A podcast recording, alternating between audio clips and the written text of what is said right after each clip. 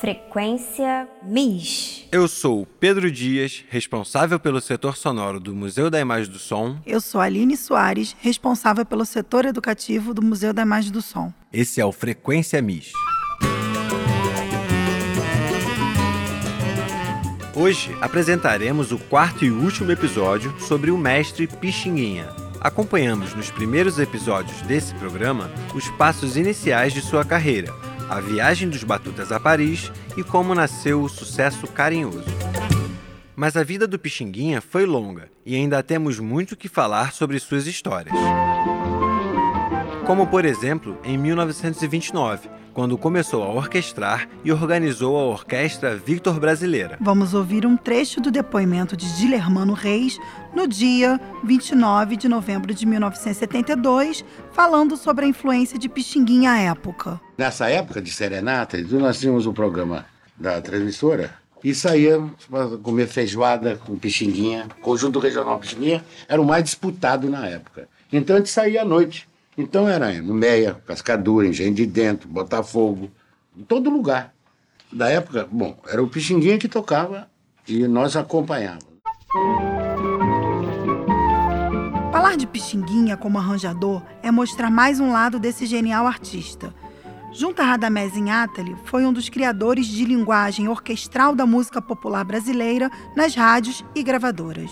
Na década de 1930, época da consolidação do samba na indústria fonográfica nacional, que Pixinguinha participou organizando arranjos com levadas rítmicas marcantes, acompanhadas da mais fina estrutura melódica e harmônica das bandas de sopro. Vamos ouvir um trecho do depoimento de Nássara, realizado em 12 de fevereiro de 1968, falando sobre a orquestração de Pixinguinha para as músicas de carnaval. Quando eu procurei o Pixinguinha, porque naquele tempo o Pixinguinha era um dos únicos que fazia arranjo para o carnaval. Então cheguei na casa do Pixinguinha, ele estava assoberbado de trabalho. Era um negócio assim de. de, de, de enfim. E eu cantarolei para ele o Alalaô. Mas tinha levado uma parte de piano que é, atualmente se faz. É aquela parte de piano que depois então ele faz o arranjo. Mas aí é que se vê a categoria inclusive até a bondade do Pixinguinha. Claro. Porque ele vendo a parte de piano e eu cantarolando, ele encontrou defeitos de ordem de divisão. A linha melódica não estava certa, então rasgou a parte de piano. Eu não vou dizer quem fez, porque também é um bom fazedor de parte de piano. Mas ele chegou e disse assim: não, esse negócio não está bom, não. Você, olha que ele estava cheio de serviço. Então eu cantei novamente o Alalaú para ele. E ele escreveu de novo o Alalaô e fez o arranjo. E enxertou esse arranjo de coisas que só ele sabe fazer. Inclusive, me parece que essas coisas deram maior brilho também ao Alalaô. O Alalaô passou a ser um sucesso. Apesar do destaque na cena musical, pois desde jovem já tocava profissionalmente nos espaços de cinema e de teatro da cidade, o músico sentia a necessidade de aprimorar sua base teórica e, consequentemente, sua intuição musical. Em 1933, Pixinguinha ingressou no terceiro ano de Teoria Musical do Instituto Nacional de Música, atual Escola de Música da UFRJ, adquirindo seu título de bacharel. A vida de Pixinguinha foi marcada por sua grande produção musical. Ainda em 1945, depois de problemas com a bebida, o flautista e amigo Benedito Lacerda conseguiu um contrato para a gravação de 34 músicas pela RCA Victor. Pixinguinha, tocando seu saxofone ao lado do exímio flautista, consolidou de vez sua obra com a gravação de vários dos clássicos da música instrumental brasileira. No rádio, ao lado de Almirante, Pixinguinha fez parte do programa O Pessoal da Velha Guarda, onde selecionava o repertório, produzia os arranjos e tocava junto dos companheiros Dino Sete Cordas, Meira, Benedito Lacerda, Canhotro, dentre outros. Apesar do incêndio ocorrido na Rádio Tupi em 1949, Pixinguinha ainda faria uma participação no programa como cantor. Foi no ano de 1950. A música escolhida foi a de seu amigo e parceiro Gastão Viana. A canção era o Iaô Africano. Em outubro de 1951, aos 54 anos, Pixinguinha foi nomeado professor de música e de canto da Prefeitura do Distrito Federal. Na então cidade do Rio de Janeiro. Mas pouco tempo depois seria transferido para a Rádio Roquete Pinto. Vamos ouvir do próprio Pixinguinha sobre sua vida como funcionário público. Jacó do Bandolim faz as perguntas. Você entrou como funcionário para a prefeitura como? Em que caráter? Qual, foi, qual era a sua função? Eu era fiscal da limpeza pública. Depois fui uh, auxiliar de escrita. Daí eu fui chamado. Bom, trabalhei, fiquei trabalhando nesses lugares. Depois me chamaram para quê? Para ir para a Secretaria de Educação como professor de música. Lecionei no João Alfredo e estive lá em Olaria, perto da minha casa, também lecionando. Uma escola pública também? A escola pública. Teoria e ensinando instrumentos. Em 1954 e 55, Pixinguinha participou do Festival da Velha Guarda, iniciativa da Rede Record de São Paulo e de Almirante, a quem coube a direção geral e a apresentação. Contou com a participação de numerosos músicos, compositores e cantores. O conjunto da Velha Guarda fazia alusão ao Grupo da Velha Guarda, do qual Pixinguinha foi integrante no início dos anos 30. Surgiria, pouco tempo depois, o primeiro disco LP, lançado por Pixinguinha para a gravadora Sinter. O disco, que foi todo gravado em apenas 4 horas e meia, segundo o jornalista Lúcio Rangel, foi muito bem recebido pela crítica e seu sucesso acabou rendendo a gravação de mais dois discos por Pixinguinha. Até a sua aposentadoria dos palcos, Pixinguinha manteve-se firme como compositor e arranjador, participou de produção de trilhas sonoras para o cinema e, em 1968, gravou ao lado de Clementina de Jesus e João da Baiana o LP Gente da Antiga. Na produção de Hermínio Belo de Carvalho, foi regravado o clássico Oito Batutas.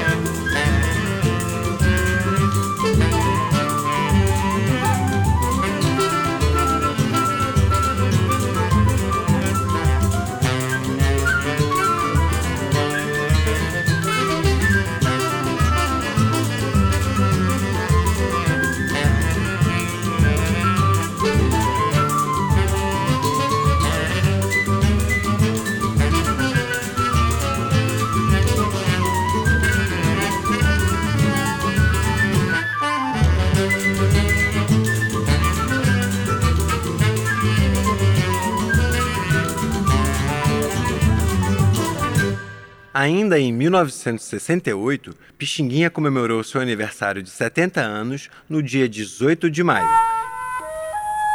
E na ocasião, foi gravado o espetáculo Pixinguinha 70, lançado pela RCA Victor em parceria com o MIS. O disco foi uma homenagem repleta de amigos, em especial o maestro Radamés e Nathalie. Fã assumido de Pixinguinha. No domingo de carnaval de 1973, Pixinguinha estava na igreja de Nossa Senhora da Paz, no bairro de Ipanema, pois tinha ido batizar o filho de um grande amigo quando infartou no altar. Coincidência ou não, a banda de Ipanema que passava pelo local terminou o desfile na porta da igreja, naquele chuvoso 17 de fevereiro. Pixinguinha partiu, mas deixou um enorme legado para a música brasileira. Sua história é repleta de alegrias e amizades que o acompanharam até o fim da vida. E também por conta disso, o mestre nunca será esquecido. No acervo do MIS, Pixinguinha é onipresente, está nas paredes e até na mais profunda estante. Mariana Pontim, responsável pelo setor de documentação do MIS, vai guiar a gente por este vasto acervo sonoro. Oi, Mariana, seja bem-vinda e de volta ao Frequência MIS o que podemos oferecer ao público do MIS interessado na vida e na obra de Pixinguinha? Oi, Aline. Oi, Pedro. É um prazer participar novamente do Frequência MIS. Bem, o Museu da Imagem do Som do Rio de Janeiro possui cerca de 3.500 itens disponíveis para consulta em seu banco de dados referentes a Alfredo da Rocha Viana Filho, o Pixinguinha, referentes porque temos itens que pertenceram ao Pixinguinha, como uma peça de seu vestuário, até itens que atestam sua produção artística e genialidade, como partituras e gravações dele e de outros intérpretes, e itens que falem sobre sua vida e obra que de algum modo lhe prestam as devidas homenagens, com destaque para o projeto Pixinguinha. O MIS não possui uma coleção Pixinguinha. Como vocês sabem, nossas coleções são nomeadas de acordo com seus titulares, ou seja, os responsáveis pela montagem da coleção, que pode ter sido comprada pelo Estado ou doada diretamente ao museu. Os documentos de ou referentes à Pixinguinha são encontrados nas coleções de seus amigos, colegas de profissão, músicos, cantores, compositores e jornalistas. A coleção Augusto Malta seria a única coleção do MIS a não possuir um item referente à Pixinguinha, mas é importante registrar que há uma foto intitulada Carnaval de 1914, com a seguinte inscrição no verso: Grupo de Caxangá.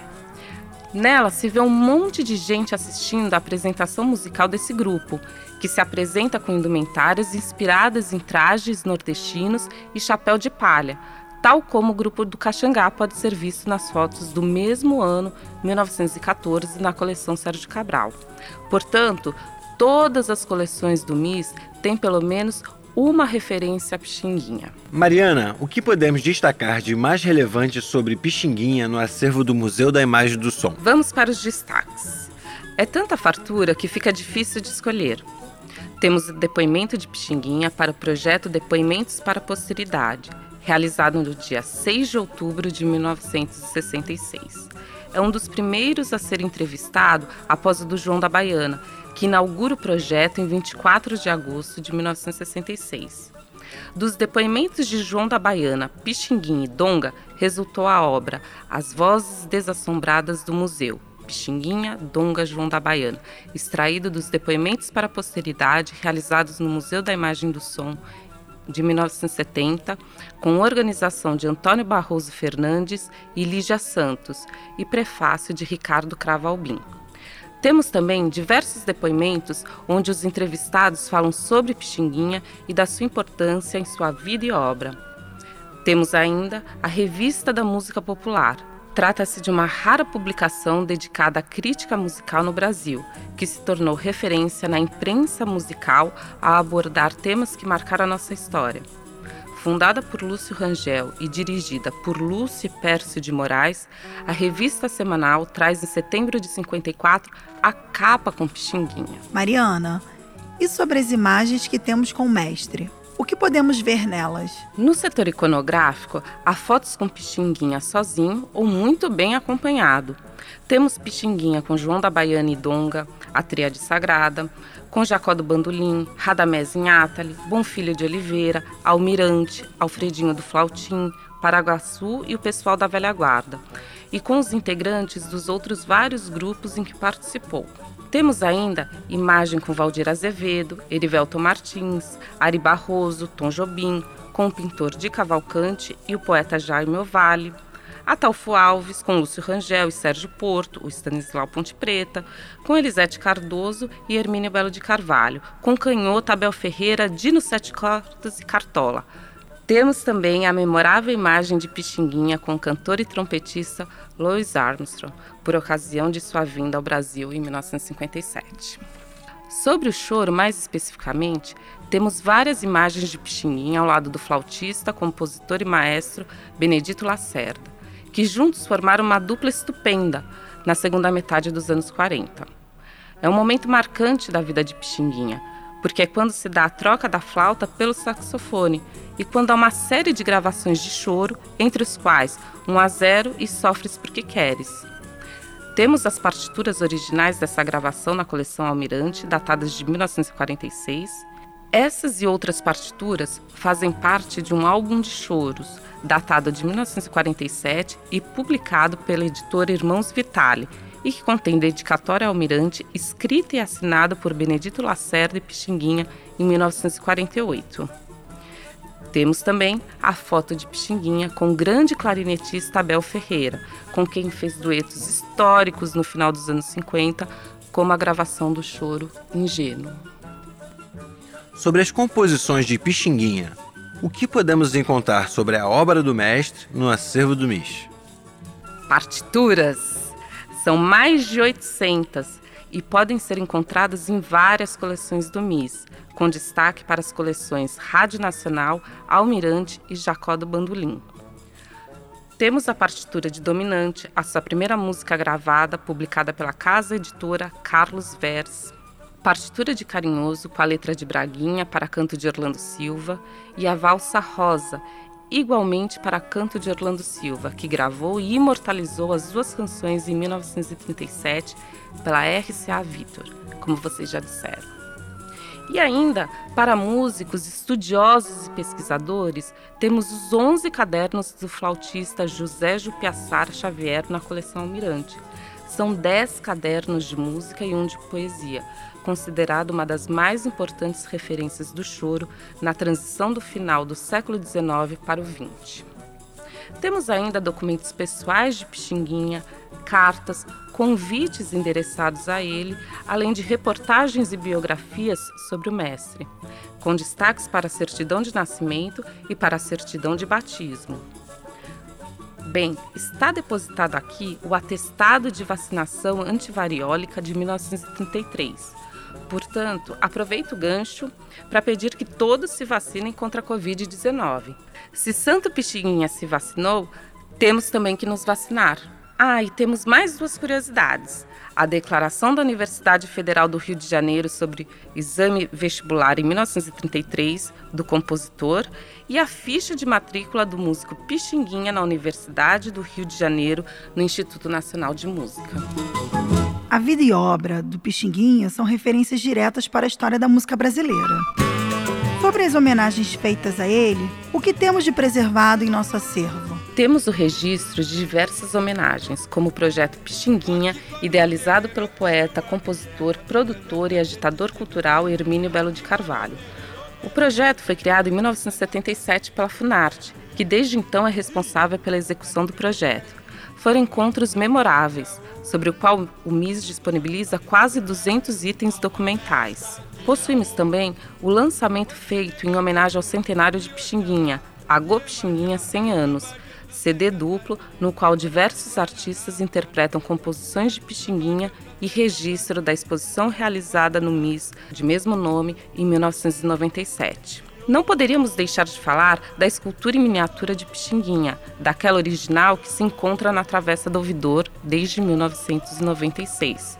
Ela foi doada ao MIS pelo artista Otto Dumovic e, claro, temos a joia da coroa, o saxofone de Pixinguinha, que também se encontra no MIS. Pixinguinha é tão importante para o MIS e para a história da música popular brasileira que foi inaugurado o Mural do Pixinguinha na lateral da sede Lapa do MIS, no final de março deste ano. Uma parceria do MIS com o projeto Negro Muro, que tem Pedro Rajão como produtor e Casé, o artista plástico. A viabilidade foi possível graças à Lei Aldir Blanc, da Secretaria de Estado de Cultura e Economia Criativa do Rio de Janeiro. Um lindo trabalho! E com essas palavras que encerro e agradeço a minha participação em mais um episódio do Frequência Miss.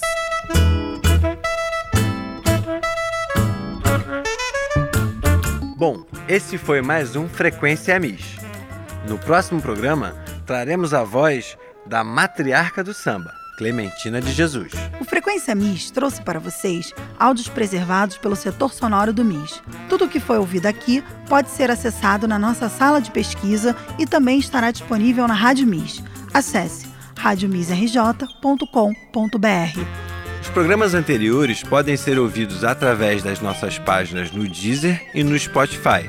Acesse Frequência Miss. Frequência Miss.